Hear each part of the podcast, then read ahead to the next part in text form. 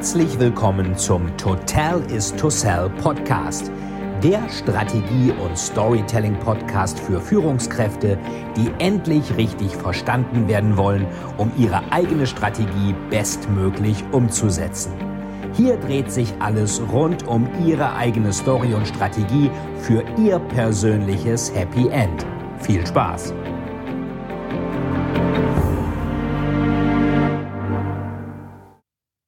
Hallo, liebe Zuschauer. Heute geht es um Heavy Metal. Passend hier mit Creator Kapuzenpulli. Hier ist die neue Slayer. Das heißt, so neu ist die gar nicht. Die ist, glaube ich, von, ich glaube, zwei, drei Jahre alt. Was haben die alle gemeinsam? Die erscheinen alle bei der Heavy Metal Plattenfirma Nuclear Blast. Und die liegen im beschaulichen Donsdorf im Schwäbischen. Und das ist aber das größte konzernunabhängige Plattenlabel der Welt. Und mir ist es eine ganz besondere Freude, heute denjenigen zu interviewen, der dafür sorgt, dass das Ganze auch durch die sozialen Medien, Kanäle, YouTube, Facebook, überall weiter kommuniziert wird. Mein heutiger Gast, da freue ich mich ganz besonders drauf, ist der Leiter des Online-Marketings und E-Commerce von Nuclear Blast, dem größten konzernunabhängigen Heavy Metal Plattenlabel der Welt. Heute spreche ich mit Felix Bürkle und ihr dürft gespannt sein über Neuigkeiten aus der Welt des Heavy Metals, der Musik, des Internets und der Vermarktung von extremer Musik. Bleibt dran, gleich geht es los. So, heute bei mir ist Felix Bürkle, Leiter Online-Marketing und E-Commerce von Nuclear Blast, dem größten konzernunabhängigen Heavy Metal Plattenlabel der Welt. Felix, ich freue mich sehr, dass du dabei bist heute. Herzlich willkommen. Ja, danke. Das ist richtig, oder? Ihr seid das größte konzernunabhängige Heavy Metal Plattenlabel. Ja, das ist richtig. Ähm, wir haben zwar einen neuen Eigentümer, ähm, der ein bisschen größer aufgestellt ist als wir, sonst wäre es ja vielleicht auch andersrum. Äh, aber wir sind unabhängig von, von ähm, Major Label, also von den größeren Konzernen, sind wir nach wie vor völlig unabhängig. Das ist richtig, ja. Okay, schon und äh, nach wie vor gegründet ja in Donsdorf und da seid ihr ja auch. Was ja wieder. Ja, sind wir und da bleiben wir auch erstmal, genau. Also wir haben jetzt, äh, der neue Eigentümer Belief hat sein Deutschland-Headquarter in Hamburg und wir haben den einen oder anderen Kollegen jetzt da oben auch. Aber grundsätzlich sitzen wir mit der Hauptzentrale des Kernstückes hier in Donsdorf, richtig, ja. Okay, sehr beeindruckend. Und ihr habt ja äh, einige coole Bands auch im Programm. Ich bin ja selber großer Fan von Manowar, die waren ja auch mal bei euch. Ich glaube, da hängen ja auch die Gitarren in dem großen Teamraum. Und ja. ähm, Slayer ist ja auch äh, ja. extrem spannend. Äh, Habe ich ja von euch noch diese schöne äh, 6-Inch 66 äh, ähm, Platte auch mal bekommen. Aber ich habe sie, glaube ich, hier im Tor. hier. Ja, das ist ein schönes Ding. Da hat unser Presswerk extra äh, ein Werkzeug hergestellt, um die auf die Größe äh, zu stanzen. Das ist also eine ganz einmalige Sache und ähm, ein richtig schönes Ding, ja. Und es ist ja so, die, die Heavy Metal Fans, die äh, sind ja sehr dankbar auch für solche Spezialeditionen. Absolut. Das ist, absolut. Das ist so mit eigentlich das Wichtigste, was wir hier nach wie vor machen. Wir haben einen großen Online-Shop, ähm, in dem wir alles eigentlich aus dem Metal-Bereich verkaufen. Also auch nicht nur von unseren eigenen Bands, sondern auch von, von den Bands aus anderen Labels. Ähm, aber diese Sondereditionen, diese, diese hochwertigeren, schöneren Boxen und Produkte, ähm, sind absolut unser Aushängeschild und auch das, wo wir die meiste Liebe reinstecken und wo wir uns auch noch mit reinstecken können, weil das meiste kommt ja dann tatsächlich von den Bands. Aber da können wir eben auch nochmal mitpushen und äh, es wird gerne gemacht und gerne gekauft und ist für den Fan was Besonderes. Gibt es dann auch nicht so oft. Bei der Slayer-Box weiß ich es gerade nicht, aber normalerweise machen wir sowas dann auch in, in kleinerer Auflage, sodass das ähm, auch tatsächlich was wirklich Wertiges ist und bleibt. Ja. Das ist richtig. Ja, Super. Man sieht ja auch bei dir im Hintergrund die ganzen Platten und Auszeichnungen. Also ihr seid ja auch mit großem Erfolg dabei. Ich glaube, du sagtest mal, Slayer, die waren ja vorher bei deutlich größeren Labels und haben halt gesagt, nein, wir wollen zu Nuclear Blast, weil wir da halt wirklich als das eben gesehen werden, was wir sind. Also die Könige des Thrash Metals und eben wirklich eine Legende im Heavy Metal, muss man ja sagen.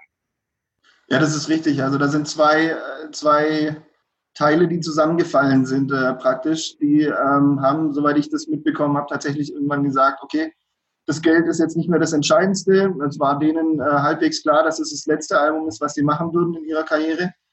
und haben gesagt, ähm, wir wollen das auf jeden Fall mit Nuclear Blast machen. Ähm, die waren dann mit unseren Kollegen in, in Los Angeles in Kontakt, da haben wir nochmal ein Büro ähm, und haben gesagt, also was Passioniertes und, und äh, von Fans, für Fans, aber gleichzeitig trotzdem auf dem hohen professionellen äh, Level, das gibt es außer uns so halt nicht wirklich oder nicht mehr wirklich. Ja. Ja, ich glaube, das ist auch das, ähm, also meiner Ansicht nach, die Differenzierung bei euch, dass wirklich bei euch nur Fans arbeiten. Äh, das ja. ist doch keiner, der geht so, äh, jetzt wieder um 9 Uhr muss ich anfangen und dann 17 Uhr höre ich auf, dann, ist, dann beginnt mein wirkliches Leben, sondern das wirkliche Leben findet auch bei euch statt, weil die Leute auch wahrscheinlich das, was ihr rausbringt, das würden sie auch in der Freizeit hören. Und deswegen sagen sie auch, ähm, ich beschäftige mich im Job damit, was für eine Ehre und Freude, das ist ja super. Ich mache praktisch meine, meine Leidenschaft zum Beruf. So, so abgelatscht das klingt, aber bei euch ist es ja wirklich Realität. Vielen Unternehmen ja, gelingt das. Das ist ja. definitiv, definitiv Realität, absolut, ja. Ja, das also merkt. Spaß. Jetzt die Frage, die wahrscheinlich einige fragen, wie, wie bist du denn zum Heavy Metal gekommen? Weil es ist ja wahrscheinlich so bei euch, ich habe mal irgendwie, sagtest du, glaube ich, mal, oder jemand anders, äh, die meisten bei euch sind schon Heavy Metal-Fans, außer vielleicht in der Steuer- oder Rechtsabteilung, da muss man mal Abstriche machen, aber eigentlich äh, gehört das so mit dazu, dass man natürlich auch Heavy Metal-Fan ist. Ich nehme an, du bist auch schon länger Heavy Metal-Fan. Ja, tatsächlich, seit ich denken kann. Also, also. so das erste, ähm, ich, ich hab, das ist abgefärbt worden von meinem Bruder, der ist vier Jahre älter als ich. Ähm, der hat damals, fing es an mit Metallica und Iron Maiden, was mich dann schnell fasziniert hat. Ähm, ich kann mich noch daran erinnern, dass meine Mutter, als ich in der zweiten Klasse war, mal in die Grundschule kommen musste, weil der Felix immer so schlimme T-Shirts anhat. meine Mutter hat gemeint, ja, die hat er halt von seinem Bruder. So. ähm, Nee, äh, also tatsächlich, seit ich denken kann. Das hat sich dann relativ schnell, bin ich äh, in den extremeren Metal ähm, reingekommen als mein Bruder. Also ich habe ihn da ein bisschen abgehängt.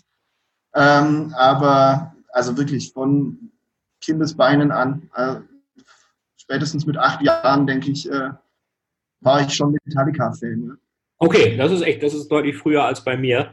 Und die T-Shirts, von wem waren die? Diese, ähm, wo die Lehrer sich dann äh, mokiert haben? das war ein Metallica-Shirt. Ähm, ich weiß nicht, ob es ein Original war oder nur ein Bootleg. Da war jedenfalls hinten drauf war, war so eine Weltkugel, auf der ein Adler saß, der seine Krallen in die Weltkugel gedrückt hat und da ist das Blut aus der Weltkugel rausgelaufen. Okay, ja. Das, ähm, das war das Anstoß. Okay, alles klar. Ja, das wahrscheinlich auch kalt mehr, aber ähm, damals war das tatsächlich noch im ländlichen Raum, äh, war das wohl noch ein Aufreger. Okay. Wir müssen wahrscheinlich nochmal klären für die Nicht-Heavy-Metal-Kenner unter den Podcast-Hörern oder YouTube-Hörern. Ähm, was heißt extrem und nicht extrem? Du hattest ja beim Extrem deinen Bruder überholt. Wo hat es denn bei dem aufgehört? Also was, äh, was hat der noch gehört und wo hat er gesagt, nee, das wird mir zu viel? Ähm, ich mochte es, wenn es fürs ungeübte Ohr eigentlich nur noch Krach war. Also bei Metallica, da können wir uns, glaube ich, relativ schnell einigen, dass da schon auch melodiöse Passagen ja. dabei sind. Äh, viel der Sänger singt clean und, und ähm, da ist also, kann man schon noch mal mitgehen. Ähm, bei mir war es dann halt relativ schnell, war es Opeth oder auch Atrocity. Da ist halt mhm. viel schnelles Schlagzeug und, und Rolls im Gesang. Also ja. dann, äh, da ist dann der, äh, der Bruder ausgestiegen irgendwann. Ähm, und bei mir konnte es dann nicht mehr schnell genug sein und, und, äh, und heftiges Gekloppe quasi. Blastbeats oder wie man die. Genau, genau. Und wenn man da sich ein bisschen reinhört, dann äh, kann man dem auch schon viel abgewinnen. Später dann, ähm, als ich dann angefangen habe, auch Instrumente zu lernen, war das sowieso für mich das technisch viel herausfordernde und äh, dann auch das, wo ich mich daran dann gerne orientiert habe.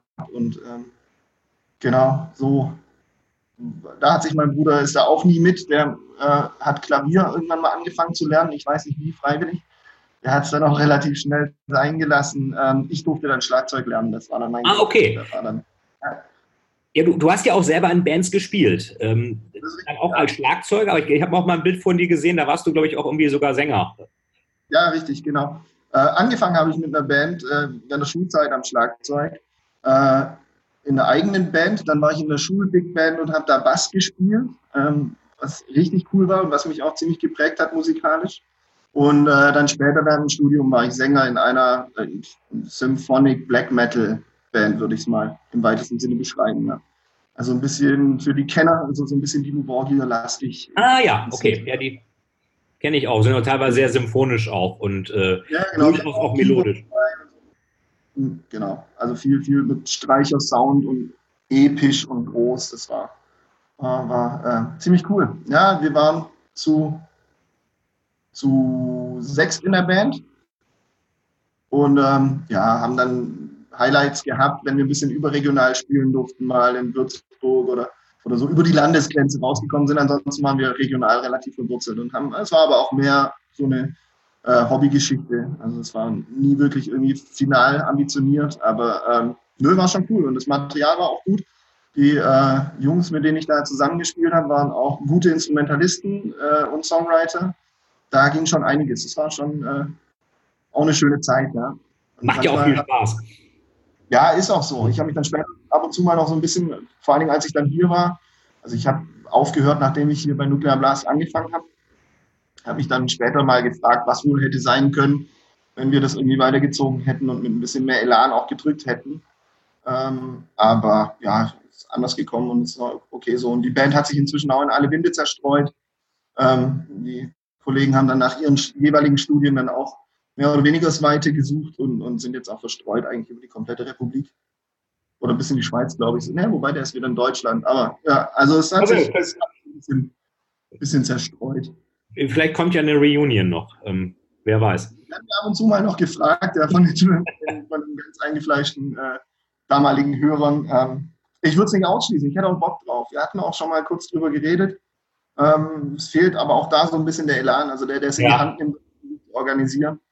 Ähm, mal gucken. Wer weiß. Also ich hätte gerne unsere, unser späteres Material haben wir nie aufgenommen. Das würde ich eigentlich ganz gerne noch nachholen. Weil das äh, schon auch wirklich gutes Zeug war. Also ich kenne das selber, ich habe selber auch mal in Bands gespielt, ähm, Bass und Gitarre, ein bisschen Gesang auch. Wir hatten dann, eine Band ging auseinander, dann haben sich beide Bands, die eine wurde soft, die wo ich war, wurde dann härter. Und dann mhm. haben sich beide nochmal getroffen äh, und haben auf einem Polterabend von dem früheren Bassisten gespielt. Und wir hatten Slayer-Songs gecovert auf dem. Wir hatten auch einen Schlagzeuger, der das schnell konnte. Das war auch, glaube ich, gar nicht so schlecht. Und ja. 90 Prozent der Polterabend-Gemeinschaft dachte, was ist das denn für ein grauenhaftes Getöse? Aber es waren halt auch so ein paar von der Heavy Metal Dorfjugend da und das war irgendwo im Osten. Die waren ja. völlig begeistert. Das hätten wir ja nie gedacht, dass hier so ein Slayer-Gekloppe heute Abend kommt. Geil. Also leider gibt es keine Aufnahmen davon, aber es ist, glaube ich, ist ein tolles, tolles Gefühl, einfach in Band zu spielen. Ich kann das total nachvollziehen. Ich glaube, das Problem ist halt immer, man muss eben auch dranbleiben, man muss das alles organisieren. Es ist eben nicht nur eine Einzelperson, sondern mehrere. Ähm, und äh, das ist einfach, wenn dann irgendwann die Jobs und alles kommen, ähm, ist das schwierig. Ja, es ist halt auch zeitaufwendig. Also äh, zum einen natürlich irgendwie das Proben und das Organisieren und zum anderen dann aber auch, wenn man dann äh, Wochenends spielen soll in, in, mhm. in, einem Jugendzentrum oder sowas und dann mittags um fünf da ist und aufbaut und, und Line checkt und, und dann muss man aber noch warten, bis man dann irgendwie halb elf oder sowas spielen darf, dann hängt man da ein Nagold oder sowas. Also ja. Das war dann für mich dann so anstrengend. Ähm, da, da so meine, meine, meine Wochenenden quasi dafür. Jetzt zu opfern wäre jetzt zu viel gesagt, weil es ja. war ja trotzdem waren Leute, aber ja, ne, da waren dann die Interessen halt auch vielseitiger. Ist ja auch so, gerade auch beim Schlagzeug, das ist ja unheimlich viel zu schleppen und aufzubauen. Ich weiß nicht, ob du auch, ja. kennst, auch den schönen Rockmusiker oder Bandspruch, äh, in einer Band spielen ist zu 1% Inspiration, 9% Übung und 90% das Schleppen von schweren Gegenständen. Ja, ist absolut wichtig. Ja. War, war das dann äh, einfach notwendig oder sozusagen äh, ähm, eigentlich eine logische Konsequenz, dass du dann bei Nuclear Blast gelandet bist? Oder wie ist es dazu gekommen?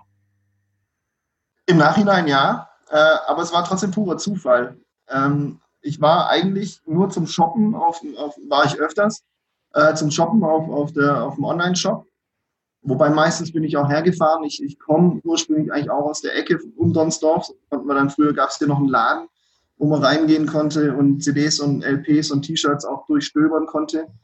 Ähm, aber manchmal, vor allen Dingen dann in der, in der Zeit während dem Studium, habe ich dann über einen Online-Shop eingekauft und ähm, habe da eine Stellenausschreibung gesehen und habe mich initiativ beworben. Und ähm, so bin ich hier gelandet. Ich bin jetzt in meinem zehnten Jahr hier, ähm, habe quasi vom Praktikant hier jetzt äh, alle Schritte durchlaufen und ähm, es fühlt sich jetzt nach zehn Jahren absolut so an, dass da alle Teile irgendwie ineinander gegriffen haben. damals war es nichts anderes als purer Zufall, absolut. Aber vielleicht war das ja auch so gewollt, dass die Gods of Metal dann halt ihre Hand äh, darüber genau. gelegt haben.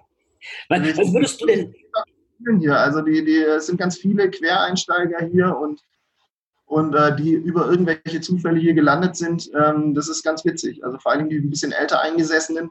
Ähm, das war auch früher, lief das Recruiting auch über, über Mund zu Mund im, im Prinzip. Ich habe einen Kumpel, der und so. Mhm. Ähm, das ist inzwischen ist es ein bisschen anders, aber das war früher, war das definitiv äh, noch mehr so und so haben wir da viele also keine Ahnung, der Leiter im Einkauf ist und im, im Versand sind jeweils gelernte Krankenpfleger. Äh, unser IT-Kopf ist gelernter äh, Gas-Wasser-Installateur. Äh, okay. um, äh, mein Schwiegervater ist das und, auch. Äh, ja, nee, genau. Und so sind da halt wirklich ganz unterschiedliche, ganz unterschiedliche ähm, Laufbahnen, die dann letztendlich hier irgendwie zusammenführen und man kommt hierher und hat halt direkt eine große äh, Gemeinsamkeit mit allen und es ist, also es ist schon eine ziemlich abgefahrene Atmosphäre hier. Sehr persönlich, sehr familiär und ähm, ja, und offensichtlich kann man hier auch als Quereinsteiger was reißen und äh, dadurch ist mit Sicherheit auch die Geschichte von Nuclear Blast geprägt, genau durch solche Geschichten. Ja, ähm, du hattest ja schon einige Differenzierungsaspekte gesagt. Was würdest du denn sagen, was ist so bei euch der Erfolgsfaktor? Dass ihr seid ja seit 30 Jahren am Markt, ihr seid da der größte unabhängige, größte unabhängige Plattenlabel in einer ähm, in einem Umfeld, was ja auch durchaus durch Wettbewerb auffällt, das viele Herausforderungen hat, Digitalisierung, Download-Plattform, Streaming, was auch immer, was sich jetzt ja auch wieder so ein bisschen beruhigt hat. Das war ja eine Zeit lang mit den illegalen Tauschbörsen, glaube ich, ein großes Problem. Nichtsdestotrotz, es ist ja nicht so, dass man sagt, wir gründen einfach mal ein Label und das wird schon so irgendwie werden. Das kann man ja auch äh, ähm, ist ja kein Selbstläufer, dass das dann gut funktioniert. Was würdest du denn sagen, was ist euer Erfolgsrezept? Wieso, wieso schafft ihr das da in, äh, wieso schafft das eine Firma, ähm, irgendwo im Schwäbischen, im Donsdorf, was viele andere ähm, in, an sonst was für Locations nicht hinbekommen?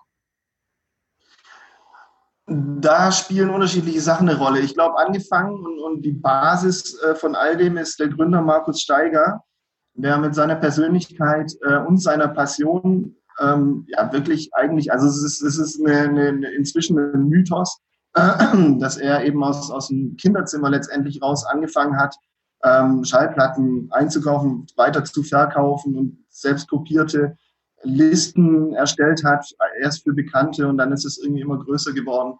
Und er ist halt großer Musikfan. Also der hat es immer mit, mit einer riesen Passion betrieben.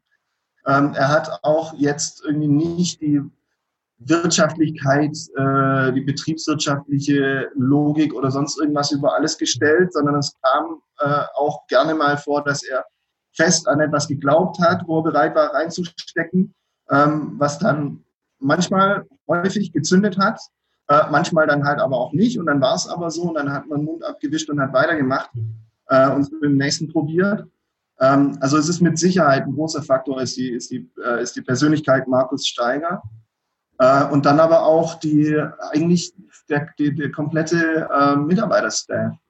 Jeder an den, an den Stellen, allem die schon länger dabei sind, haben Geschichten zu erzählen, wie sie in Nacht- und Nebelaktionen irgendwelche Immortal ähm, CDs, die, die in so einer Metallplatte waren, händisch zusammengeschraubt haben, um äh, irgendwie den Versand halten zu können und, und sonst was für abenteuerliche Geschichten nachts irgendwo rumgefahren sind mit LKWs, um das Zeug rechtzeitig zu holen und so.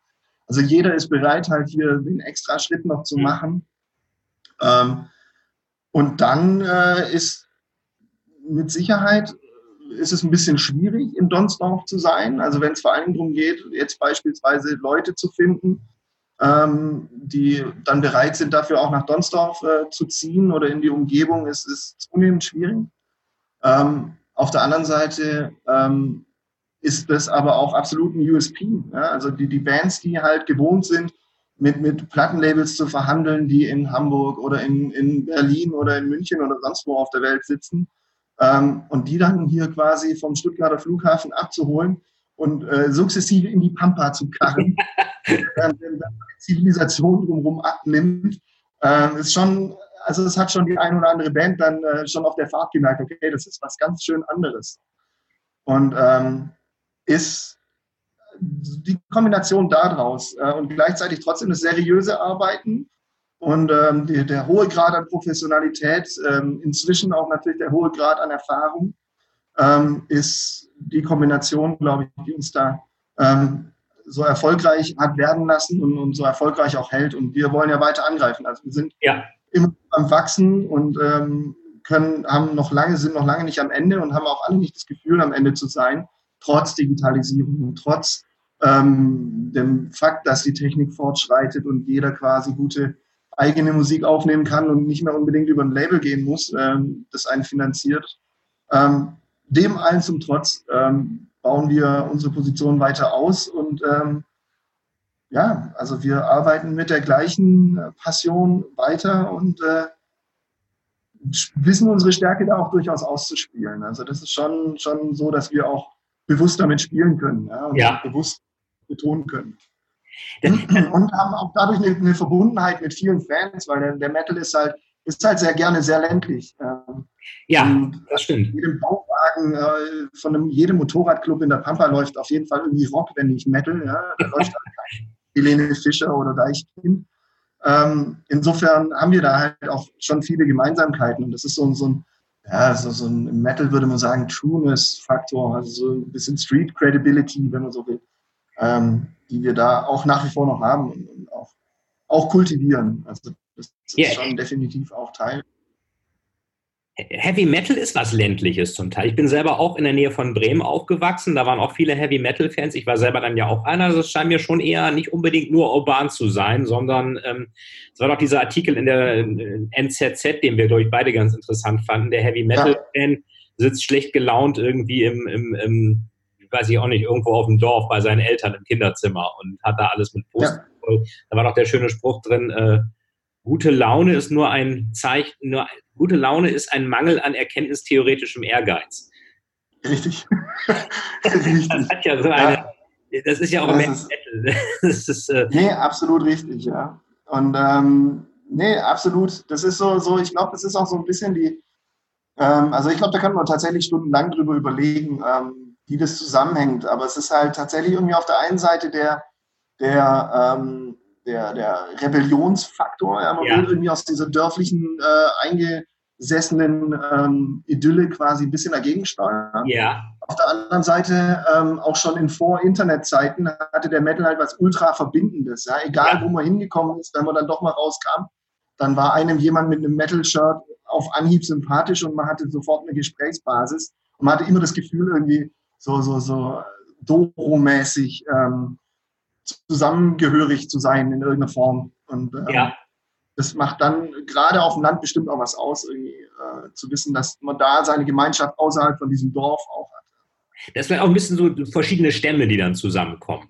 Man, äh, Absolut. Man kann ja, kann ja sogar Absolut. sagen, es sind ja, äh, wenn wir jetzt, Wacken ist ja gerade gewesen, ist ja auch ein Dorf, größte Heavy Metal Festival der Welt, ist in einem Dorf im Norden größte Heavy Metal Label, Konzern unabhängig der Welt, ist in einem Dorf im Süden, könnte man ja. Also ja. unterstreicht er sehr diese These von der, von der Ländlichkeit ja. des, äh, ja, absolut. des Heavy Metal. Ja, während Wacken, während Wacken auch äh, sehr international ja inzwischen geworden ist und, und auch ähm, eine weltweite Marke ist, gibt es äh, ein bisschen weniger beachtet, aber nicht weniger interessant, gibt es Summer Breeze ja. äh, Festival in Dinkelsbühl hier um die Ecke. Ja. Das, ich glaube, auch 45.000 Besucher hat mhm. oder so. Gut, das ist auch die, ähm, die Hälfte, ja, also auch nicht gerade viel ja, kleiner. Ja. ja, richtig, genau. Ähm, wo aber halt dieser, dieser ländliche Spirit dann auch ähm, tatsächlich noch ein bisschen ausgeprägter ist. Also das, das äh, habe ich eigentlich immer so empfunden, dass das, aber ich, gut, ich meine, ich bin halt auch im Süden und aus dem Süden, aber für mich war das Summer Breeze immer auf jeden Fall so ein Familientreffen eigentlich, wenn man so will. Ja. Mehr noch als Wacken eigentlich. Wacken ja. war dann spannend zu sehen, irgendwie was passiert wieso kommt da jemand äh, aus, aus äh, Argentinien, der irgendwie seine letzten Ersparnisse zusammenkratzt, wieso will der unbedingt nach Wacken kommen? Das ist dann auf jeden Fall auch spannend. Aber so, so dieses, dieses äh, ländliche Zusammengehörigkeitsding finde ich, finde ich auf dem Summer Breeze dann eigentlich noch ausgeprägter. Und auf den vielen kleineren Festivals, die es natürlich auch gibt, die jetzt hier nicht unerwähnt bleiben sollen. Ja. Viele, ähm, Felix, viele Heavy Metal Fans sind ja auch Fantasy Fans oder Science Fiction Fans oder Horror Fans. Ähm, ist das bei dir auch so? Ja, absolut. Ähm, wir, haben, wir teilen ja eine, eine, eine Leidenschaft für H.P. Lovecraft. Ja. Ähm, das ist definitiv. alles, was, was, ich glaube, das ist, das ist bestimmt so, so, so ein bisschen eine mentale, ähm, nicht Disposition, doch Disposition sagt man, glaube ich, oder? Das sind Fremdwörter, mit denen kann ich. Ich glaube, ja, ja. Ähm, dass, dass man dem Zerfall und dem Tod was Ästhetisches abgewinnen kann. Ja. Und das ist, ähm, das hat man entweder oder man hat es nicht. Ähm, ich gehöre zu denen, die es definitiv haben. Also ich stehe unglaublich eigentlich auf alles, was, was mit Zerstörung oder Zerfall zu tun hat. Ähm, ich bin jetzt nicht so todfixiert irgendwie, aber ähm, ähm, ich sehe den Tod tatsächlich als, als relativ unspektakuläres Ende des Lebens, äh, das unvermeidlich ist. Ähm, habe da also im Vergleich zu vielen mit Sicherheit einen relativ entspannten Umgang damit. Mhm.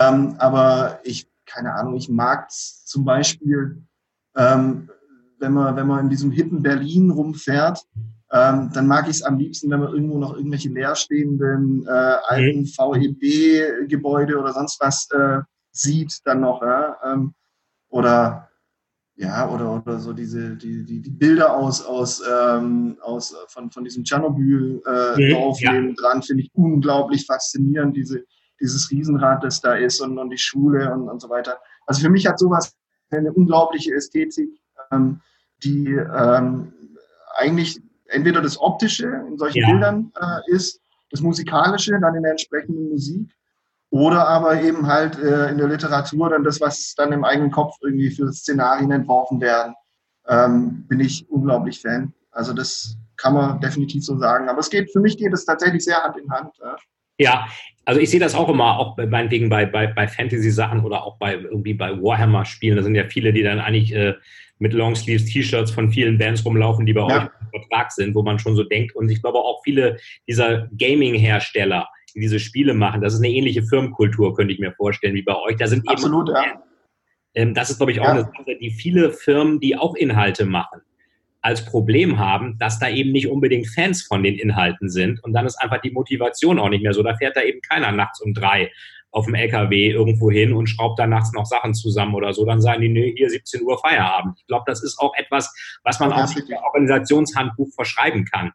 Ähm, zu dem Thema Tod ähm, ist ja auch so, dass gerade der Tod ist ja auch immer, oder Verfall ist ja auch in vielen Heavy Metal Videos inszeniert. So bestes Beispiel das legendäre Painkiller Video von Judas Priest, wo sie da in dieser Fabrikhalle da stehen ähm, es ist ja auch so, dass der Tod heutzutage, der wird ja so ein bisschen ausgeklammert. Einerseits haben wir ja, ähm, die Leute sehen keine Toten mehr. Früher haben ja die Leute noch auf den Schlachtfeldern nach Angehörigen gesucht, was ja eine grauenvolle Vorstellung ist. Oder ja. wurden aufgebahrt, das war ein völlig normales Bestandteil des, des Lebens. Das gibt es nicht mehr. Die Beauty-Industrie und dieser ganze Lifestyle-Kram suggeriert uns auch, wir, wir wären irgendwie alle unsterblich. Und ähm, ich beschäftige mich ja selber als Thriller-Autor auch mit dem Thema und glaube, dass eben der Tod dann, auch wenn er durch die Vordertür ähm, rausgescheucht wurde, ist er einfach nicht tot zu kriegen, weil er implizit bei uns irgendwie als etwas drin ist, was uns fasziniert. Und jetzt kommt er eben als Underdog via Thriller, Heavy Metal, Horror, Fantasy, was auch immer,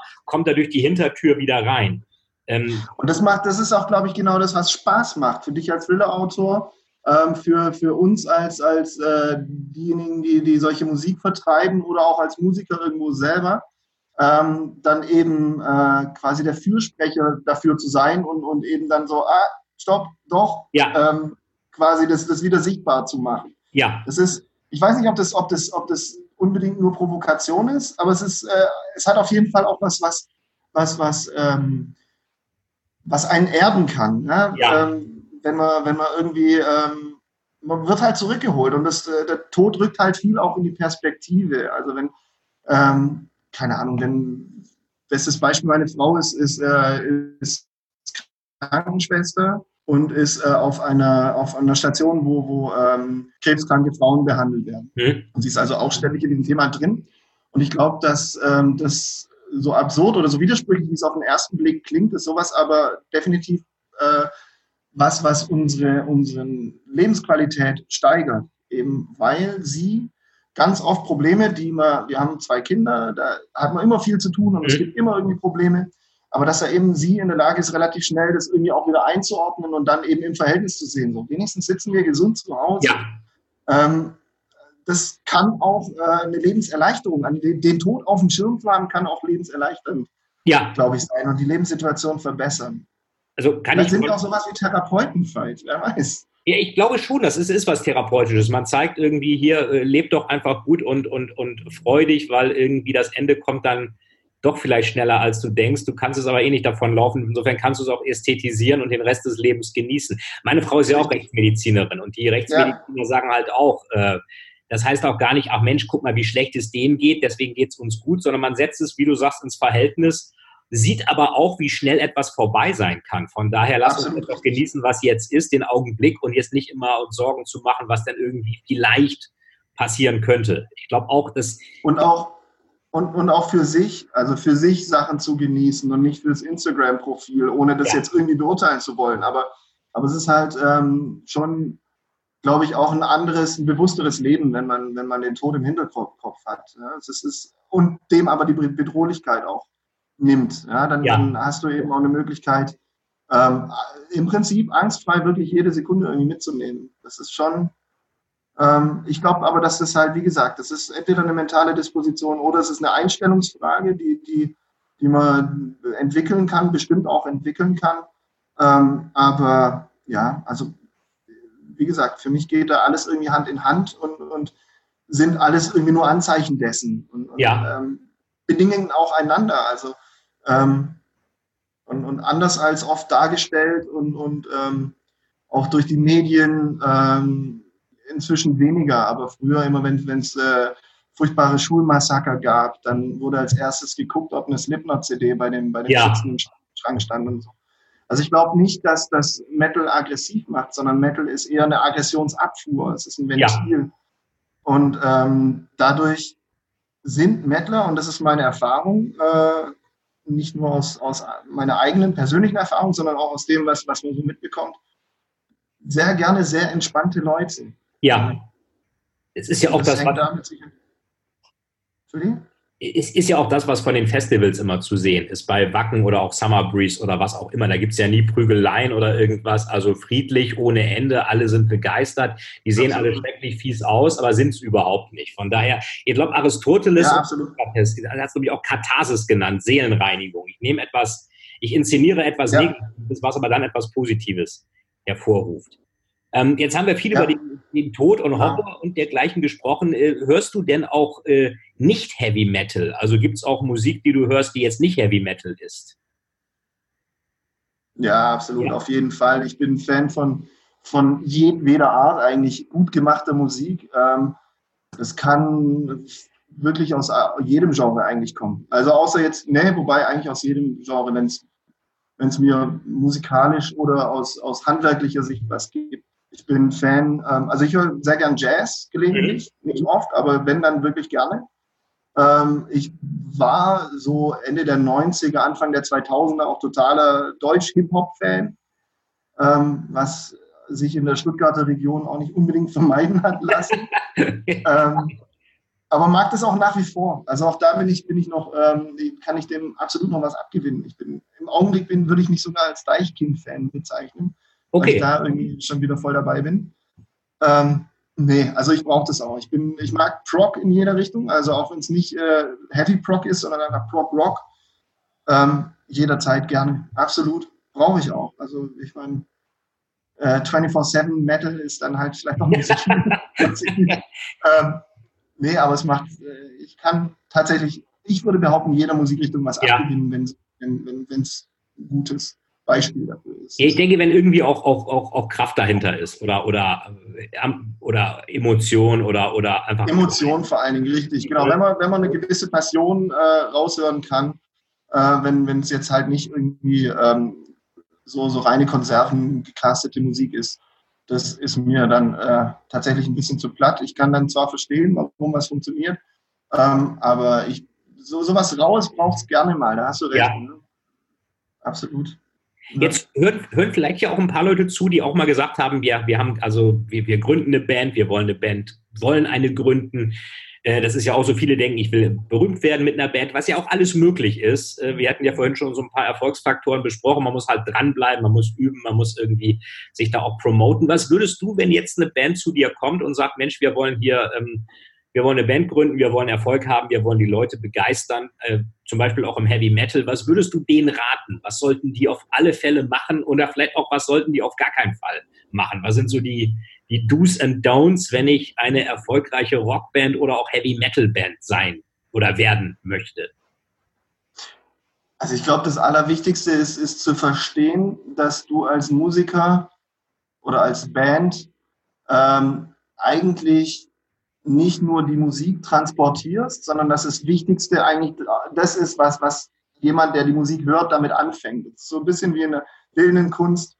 Ähm, wenn, wenn, es geht ja weniger auch nur um die Machart eines Bildes, sondern die Emotionen, die der, die der Betrachter ähm, ja. daraus zieht. Und das ist bei der Musik eigentlich nicht anders. Also die Musik kann nur dann erfolgreich sein, und das wird jeder bestätigen, der eine Lieblingsband hat, die er, die er wirklich abfeiert, dann ist es weniger wegen der Band selber unbedingt, sondern das, was man selbst mit der Band und mit der Musik verbindet. Ja.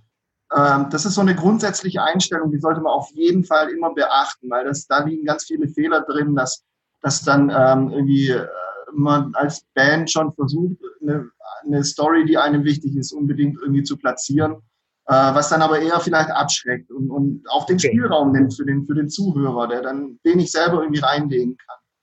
Das ist äh, das absolute Basic. Und dann, wenn man erfolgreich sein möchte, kann ich nur raten, viel live zu spielen, mhm. äh, Menschen kennenzulernen ähm, zu gucken, was machen andere und sich da irgendwie das Beste, die besten Tipps abholen und das Beste mit rausziehen. Immer auch das Digitale mitdenken, das ist ja. inzwischen sehr, sehr wichtig. Ähm, Kontakt halt halten zu den Leuten, die, die einen mögen. Es ist völlig egal, ob meine Facebook-Seite 200 oder 2000 oder 20.000 Fans hat. Ähm, die wollen was zu der Band auf dieser Seite erfahren und die muss ich entsprechend äh, pflegen. Das darf mir nicht egal sein, weil äh, ja, an, an Social Media oder, oder überhaupt an digitalen äh, wird kein Weg zum Erfolg mehr vorbeiführen. Das ist absolut so. Ähm, und dann sorgt für vernünftige Presskits äh, mit vernünftigen Fotos, in einer gescheiten Biografie. Schreibt in eure Biografie nicht rein, äh, unsere Band passt in kein Genre, weil das steht in der Bandbiografie. ähm, ist auch völlig egal. Kein, kein Mensch, der damit was anfängt, äh, guckt jetzt irgendwie auf, auf irgendein Genre-Label. Ähm, schreibt lieber rein, welche Bands euch inspiriert haben vielleicht, äh, weil damit weiß jeder, der damit umgeht, so ja. was hat. Ähm, und es ist einfach nicht so wahnsinnig abgedroschen. Ansonsten macht das, was ihr für richtig haltet und ähm, bleibt am Ball und seid bereit auch zu investieren. Zeit, ja. Geld, äh, alles. Also es, es muss kein Erfolg kommt aus dem Nichts, mhm. also nie, passiert nicht, sondern es ist immer vorher ein großes, eine große Investition, mindestens an Lebenszeit, oft auch an Geld und an ähm, Bereitschaft, auch andere Sachen zurückzustellen für, für die Zeit, in der man ähm, äh, an einem Durchbruch in welcher Art auch immer arbeitet. Ja. Ich könnte mir vorstellen, dass sich da dann auch wirklich die, ähm, ja, ich will jetzt nicht sagen die Spreu vom Weizen, aber schon die, die es wirklich wissen wollen, von denen, die dann irgendwie doch zurückschrecken, äh, ähm, ja praktisch dann trennt, weil es geht ja nicht nur darum, zu üben, tolle Songs zu schreiben und die auch irgendwie spielen zu können, was ja auch schon mal ja. Energie kostet, sondern eben auch, was du vorhin sagtest, am Wochenende halt zu irgendwelchen Festivals fahren, da auch selber aufbauen, dann ewig warten, bis man da mal drankommt, ähm, dann wieder alles abbauen, dann wieder alles irgendwo im Proberaum wieder, auch wieder alles aufbauen, ähm, damit man am nächsten Tag wieder proben kann, dann vielleicht auch mal irgendwelche Demo-Tapes aufnehmen, dann die Produktion erstmal vorfinanzieren, weil man noch kein Label hat, äh, das alles noch mit irgendwelchen Lebenspartnern klären, dass man am Wochenende schon wieder nicht kann. Äh, dann noch wie, ein bisschen wie so ein Hühnerstall das ganze Team, die Band zusammenhalten. Ähm, ja. Social Media Auftritt muss man eventuell auch selber machen, weil vielleicht ein Social Media Manager, den hat man auch noch nicht. Das ist ja schon ein ziemlich großer Kosmos an Herausforderungen, ähm, der da kommt. Absolut. Also das ist auch die, also ich glaube, Zeit ist tatsächlich Zeit und die Bereitschaft, äh, Zeit zu investieren. Es ist, wie du sagst, trennt die Spreu vom Weizen. Es ist auch was, was bei uns die A&A, also diejenigen, die die mhm. Bandbewerbungen auch sichten und auf die Bands zugehen äh, vom, vom Label aus, da gucken die mit Sicherheit als aller, allererstes drauf. Ja? Ähm, so, ist da Potenzial da? Wie bereit ist die Band, wenn wir jetzt sagen würden, okay, cool, ähm, wie wäre es, wenn ihr jetzt mal zwei, drei Wochen mit der und der Band auf Tour geht, um, um ja. ein Album zu promoten oder um euch selber zu promoten? Ja. Und wenn dann halt schon es anfängt, irgendwie an zwei, drei Wochen Tour zu scheitern, dann es muss es ja auch nicht unbedingt sein. Dann, dann, äh, es gibt ja auch für, für jede Größe irgendwie, wenn man den Spaß an der Musik hat und den mhm. Spaß hat, vom Publikum zu stehen, dann soll man das auch ausleben. Ja? Und dann kann man das, aber dann ist es halt vielleicht regionaler etwas beschränkt, ähm, aber deswegen, deswegen nicht weniger befriedigend unbedingt. Ja. ja. Ähm, gesagt, also da ganz nach oben in Anführungszeichen zu kommen, ist, ähm, ist eine Lebensentscheidung die man definitiv treffen muss. Ja. Und zwar für jeden, für jeden in der Band und äh, das im Zweifel auch über Jahre. Ja. Das äh, muss man, also da muss man sich schon bewusst sein. Ähm, und äh, alles andere ergibt sich dann eigentlich auch so auf dem Weg. Also wie, wie je mehr Leute man kennt, umso mehr Tipps kriegt man auch und ja. mehr kann man, kann man auch selber aufnehmen. Ja gibt es ja auch diese ganzen Geschichten, welche, wer wo Roadie gewesen ist. Und dann, ich glaube, hier Manowar, die hatten sich da als Roadies bei Black Sabbath auf der Tour kennengelernt. Also das ist ja auch am Ende wieder, Netzwerke sind da halt auch wieder alles. Absolut, ja. Und das ist gerade im Metal, ist es, ist es eigentlich eine große Familie. Also man, ja. man kennt sich untereinander, man trifft sich auf den Festivals oder auf Konzerten, also Bands. Managements, äh, Booking-Agenturen und, und Labels sind da eigentlich ähm, man tauscht sich auch gegenseitig aus. Also es ist jetzt nicht so, dass wir irgendwie ähm, jetzt alle an einem Strang ziehen und uns alle irgendwie wie Brüder fühlen. Wir haben natürlich irgendwie ein Konkurrenzempfinden und, und natürlich ist es auch ein Business. Ähm, aber ich glaube, das wird an, in anderen Branchen mit deutlich schärferen Klingen ausgetragen, als es bei uns der Fall ist. Weil ja. dann unterm Strich doch alle irgendwie ähm, ja, aus dem gleichen Ding kommen und, und in die gleiche Richtung wollen, so mehr oder weniger. Das dann spielt es im Zweifel auch jetzt nicht so die riesengroße Rolle.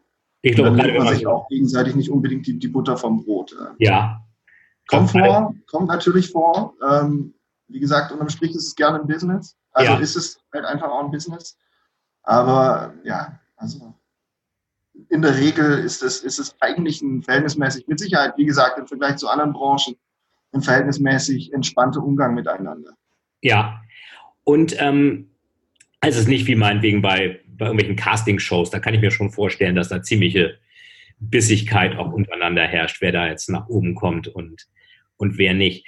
Noch eine Frage, Felix, zu dem. Es ist ja, es, nein, es ist ja auch keine direkte Konkurrenz immer. Also die, ja. eine Band kann ja auch erfolgreich werden, ohne je, jemandem anderen auf den Schlips. Oder es ist ja nicht so, dass eine Band berühmt wird und der andere dafür nicht oder so, ja. sondern das ist ja ähm, ist ja jeder, jeder ist dann im Zweifel auch. Wie gesagt, es ist eine große gemeinsame Passion und wie wir vorhin auch ähm, gesprochen haben, definitiv eine Lebenseinstellung und äh, die ist eher rücksichtsvoll, kollegial als, ja. als irgendwie knallhart äh, kapitalistisch, äh, sozial darwinistisch oder sowas geprägt weil eben auch noch was anderes dahinter ist, nämlich einfach diese, diese Passion, die man bei euch im Unternehmen sieht, die man auf den Festivals sieht, die man bei den Fans sieht, das Heavy Metal Fans sind sehr loyal auch.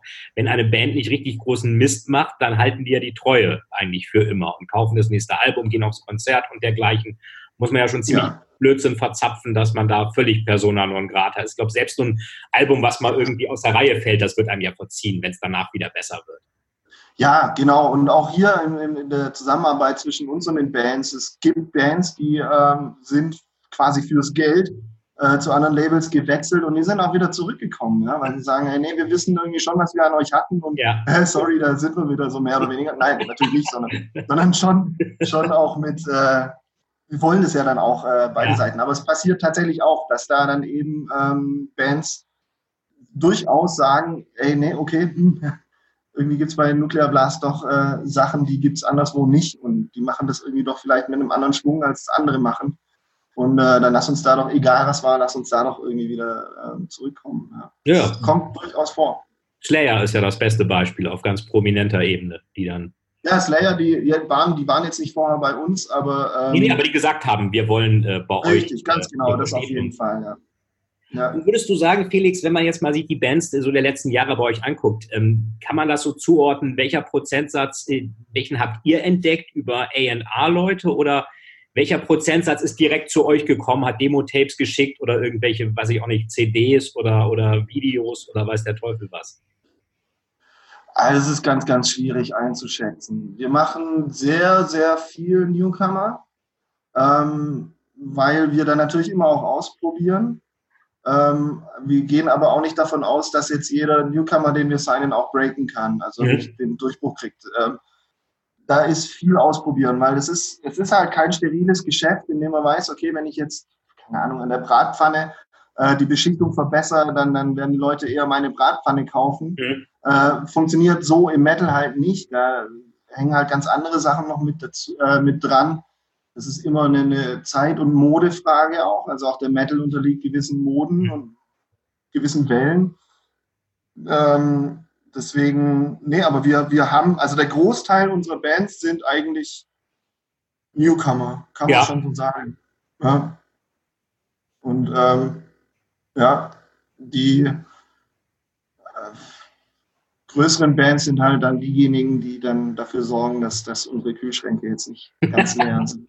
Aber ist ja eigentlich, ja. Einer, äh, wenn man mal von einer Unternehmensstrategie kommt, genau der richtige Ansatz. Ich habe dann praktisch so die, Kühlschrankbands, die Cash-Cows, die sorgen dafür, dass der Laden läuft. Ich muss aber trotz allem auch Newcomer, auch allein schon aus betriebswirtschaftlichen Gründen haben, weil das können ja die Stars von morgen sein, die dann wieder die Kühlschränke füllen. Wenn ich da die Pipeline auffülle, dann sind irgendwann die alten weg. Ich glaube, Slayer macht jetzt ja die, hat jetzt die letzte Tour gemacht. Ähm, ja. Und äh, insofern muss man sich ja damit abfinden, irgendwie sind die äh, sind die Kühlschrank-Guys ähm, irgendwann auch mal verschwunden. Da muss ich ja irgendjemand noch haben, ähm, der weiterhin für. Ähm, richtig, genau. Und weil es eben nicht so richtig vorhersehbar ist, ähm, ja, wie gesagt, probiert man da auch viel aus und ähm, auch in ganz unterschiedlichen Richtungen. Ähm, aber das macht die Sache halt auch spannend. Also so einige Bands, die ich, die ich in meinen jetzt dann doch fast zehn Jahren hier kennengelernt habe über den Weg, eben weil wir die unter Vertrag genommen haben von denen ich vorher natürlich irgendwie noch nie was gehört habe. Da waren auch schon ein paar wirklich schöne, ähm,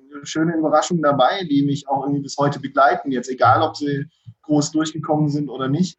Ähm, es entwickeln sich natürlich auch persönliche Bekannt- und Freundschaften, die, ähm, die dann da sicherlich auch noch mit Einfluss drauf haben, so dass es am Ende des Tages auch nicht unbedingt wichtig ist. Also es wird auch keiner irgendwie bei uns vom Hof gejagt, ähm, wenn es irgendwie nicht funktioniert, sondern wir, wir schließen ja immer Verträge ab mit Bands über eine gewisse Anzahl ja. von Alben.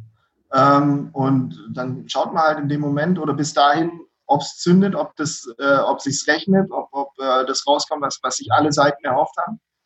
Und wenn das nicht der Fall ist, dann wird so ein Vertrag nicht verlängert, ja. was aber nicht das Ende bedeutet aus, äh, aus, aus der Beziehung ja, und, äh, oder für die Beziehung.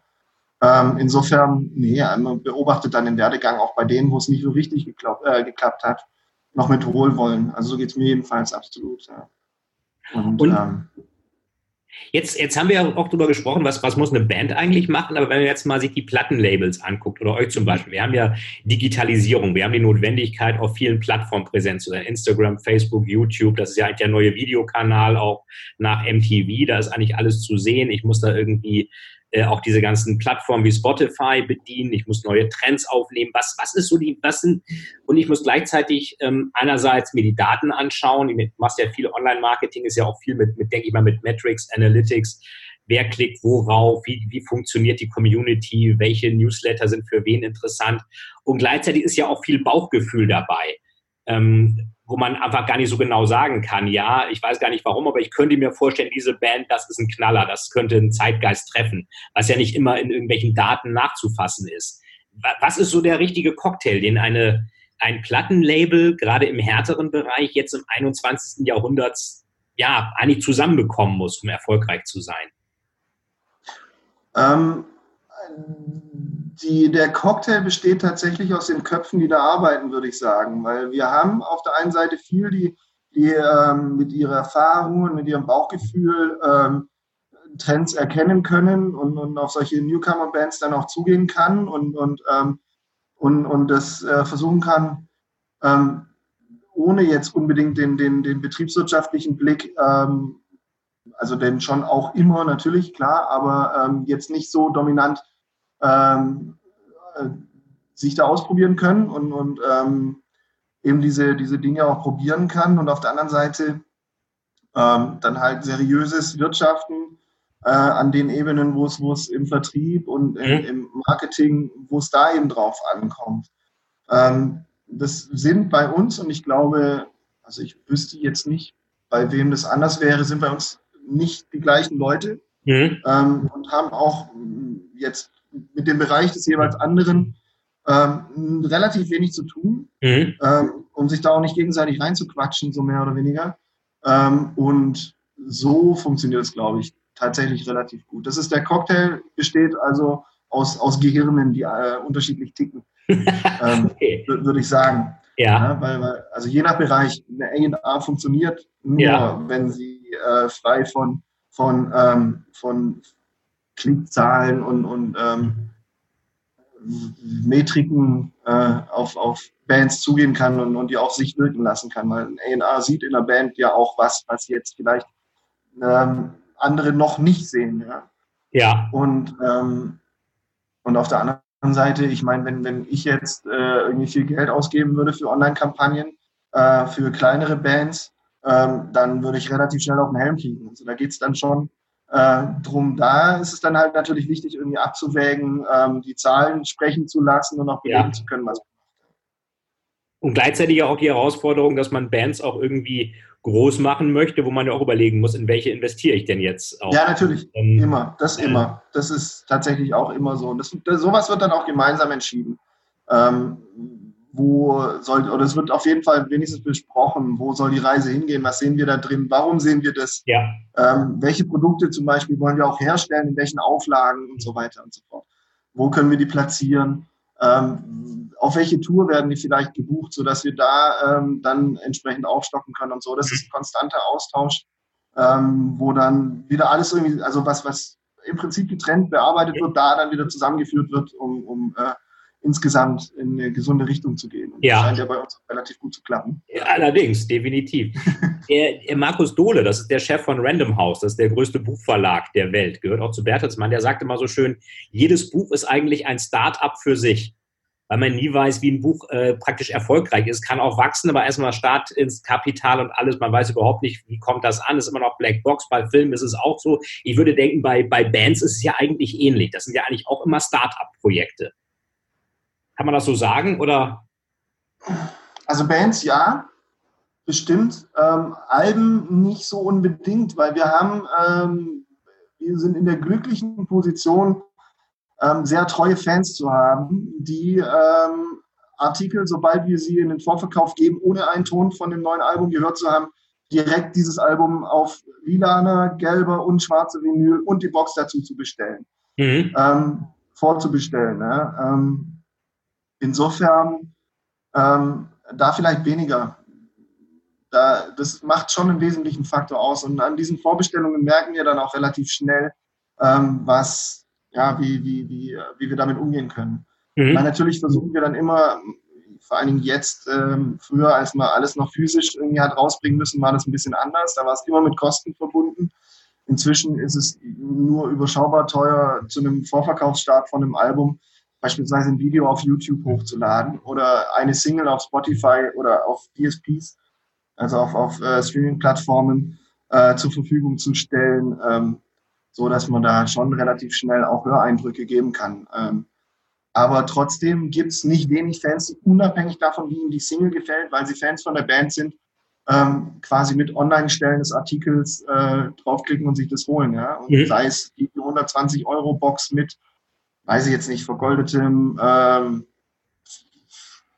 keine Ahnung, jetzt fällt mir nichts Blödes ein. Wir hatten aber beispielsweise eine relativ teure, weil wir jetzt Slayer schon ein paar Mal gesagt haben, eine relativ teure Edition mit einem äh, Metalladler hinter dem, also da war ah, vorne ja. das Slayer-Logo drauf. Mhm. Und das konnte man abnehmen und dahinter war die CD. Und, und das okay. war also in diesem Teil, ähm, auch in einer, in, einer, in einer relativ kleinen Auflage, ähm, richtig teuer, für einen Tonträger, mhm. in Anführungszeichen, war super schnell vergriffen weltweit. Also das, ähm, ja, also so, so da, wenn, wenn die Band draufsteht, dann, dann äh, hat es auch schon viel Credibility, so, dann, dann äh, kann es auch, also man muss nicht bei jedem Album von null anfangen. Das ist, ja. das ist schon nicht so. Also wenn, wenn die Band richtig positioniert ist, dann ist es eigentlich man nicht unbedingt ein Selbstläufer, aber es ist schon, wird einem schon viel eigentlich ähm, läuft dann praktisch von selber auch durch die Loyalität der Fans, dem Standing der Band und ähm, genau richtig. Eben spezifisch genau. Musik mag. Zwei wenn, Fragen hätte ich noch. Je besser die Band dann auch mit ihrer, mit ihrer Fanbase in Kontakt ist und dann vielleicht irgendwie hier auch schon Snippets streut, ja. dass, dass der Fan irgendwie aufmerksam wird und neugierig wird, dann, ähm, dann ist es schon auch immer eine gute Sache. Dann hat man auch die Aufmerksamkeit schon und ähm, kann durchaus gut funktionieren. Man muss es nicht übertreiben, so wie jetzt Tool zum Beispiel, die halt über, ich glaube, 13 Jahre sind es jetzt seit dem letzten Album, ähm, quasi jährlich äh, sagen, jetzt nächstes Jahr kommt es aber wirklich. Okay, ja. Wobei auch nicht selber sagen, sondern irgendwen sagen lassen. ähm, aber auch das funktioniert. Die bringen jetzt ein Produkt raus, das ist ganz interessant. Also die sind nicht bei uns unter Vertrag, leider, leider.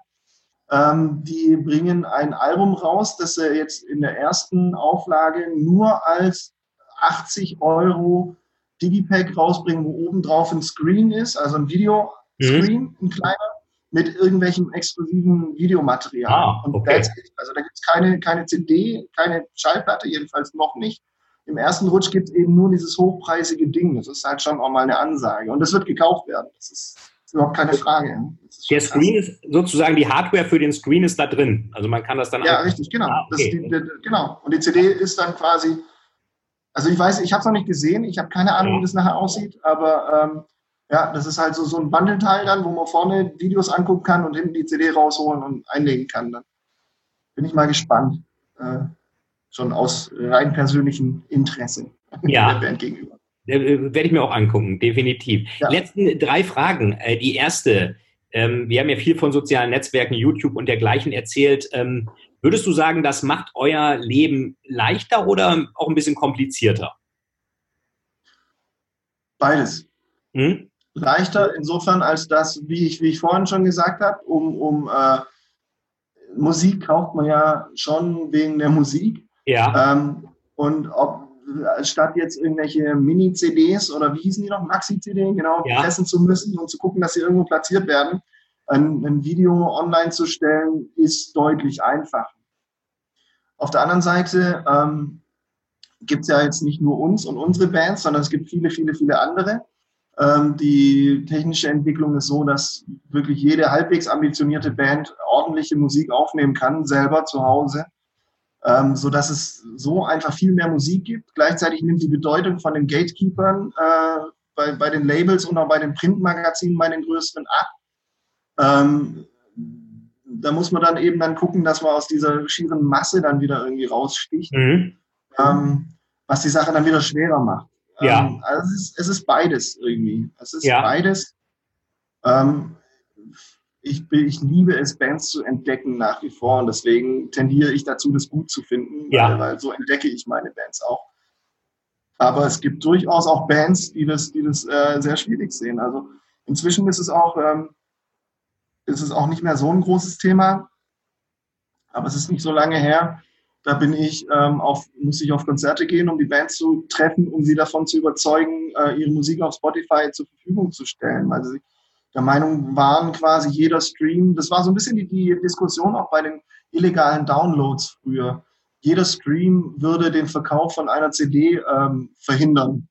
Mhm. Ähm, unsere Erfahrung ist damals einfach auch schon eine andere gewesen, ähm, dass solche Downloads oder jetzt auch die Streams eigentlich eher dazu führen, dass man sich für einen Albumkauf entscheidet mhm, okay. ähm, und vor allen Dingen auch Konzerte besucht und Merchandise haben möchte, äh, eher als wenn man mit der Musik sonst vielleicht nicht in Kontakt gewesen wäre. Das heißt, Spotify, Insofern, ähm, ist es gerade, gerade Spotify kommt ja aus Schweden. Ja. Und in Skandinavien ist es so, dass da noch mehr als bei uns äh, die, die Infrastruktur für physische Tonträger äh, praktisch nicht mehr, nicht mehr existiert. Das heißt, ja. es gibt gar keine andere Möglichkeit. Ähm, es gibt die Möglichkeit, in den Laden zu gehen und in ein Album mit Kopfhörern reinzuhören, so wie wir das vielleicht früher noch gemacht haben.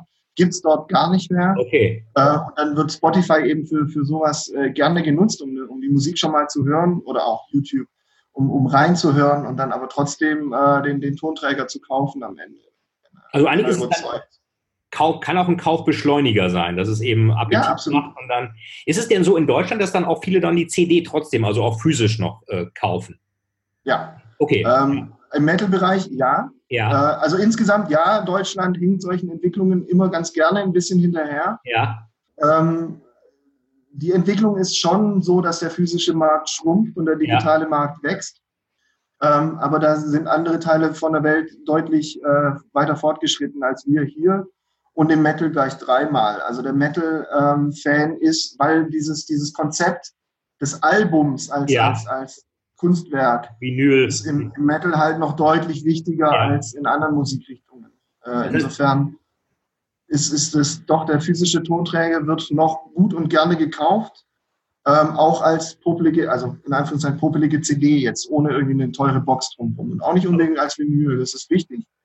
Aber die CD wird doch gerne mitgenommen. Ja. Mit schöner Box drumherum noch umso mehr. Was? Noch umso mehr, gar keine ja. Frage, klar. Weil die äh, ihre Wertigkeit halt auch behalten, ja, ja. wenn nicht sogar in, der, in, in Wert steigen unter Umständen. Solche Geschichten. Und man stellt sie halt gerne hin auch. Ja. Also das ist halt auch optisch immer irgendwie, äh, wenn, wenn das ein schönes Teil ist, dann, dann ist es wunderbar. Wir haben eine Band Children of Bottom. Ja. Äh, die haben äh, als, als, ähm, als Maskottchen so, so eine, so eine Sensenmann-Figur. Ja. Und die haben wir tatsächlich als Figur äh, mit dem letzten Album äh, als Box Edition mitgekauft. Das ist so ein okay. Äh, vielleicht 20, 30 Zentimeter hohes Figürchen. Ähm, das steht jetzt in, in, ich weiß nicht, welche, was die Auflage war, in 1000 Wohnzimmern auf der Welt. Und diejenigen, die das im Wohnzimmer stehen haben, äh, verbinden sofort Children of Bottom damit und, und finden es geil, das zu haben. Ja, gar keine Frage. Und andere hätten es dann vielleicht gerne. Ja. Insofern behält sowas den Wert und, und, ähm, und ja, macht die ganze Sache nochmal besonders. Ja oder die Partnerin hätte es vielleicht nicht so gern, stell mal dieses doofe Sensen-Ding da weg, dann gibt es Diskussionen, gibt es bei uns auch zu Hause immer, aber äh, nichtsdestotrotz ist das ja auch eine Art äh, Litfaßsäule praktisch von der Band, die man anfassen, sehen kann, genau wie eine schöne Bücherregalwand. Da sagt ja auch äh, das andere, ob ich so eine Plattenwand habe, CD-Wand habe oder sag, hier ist mein Smartphone mit Spotify oder hier ist meine Bücherwand, nee, guck mal, hier ist mein Kindle, sind 20.000 Bücher drauf.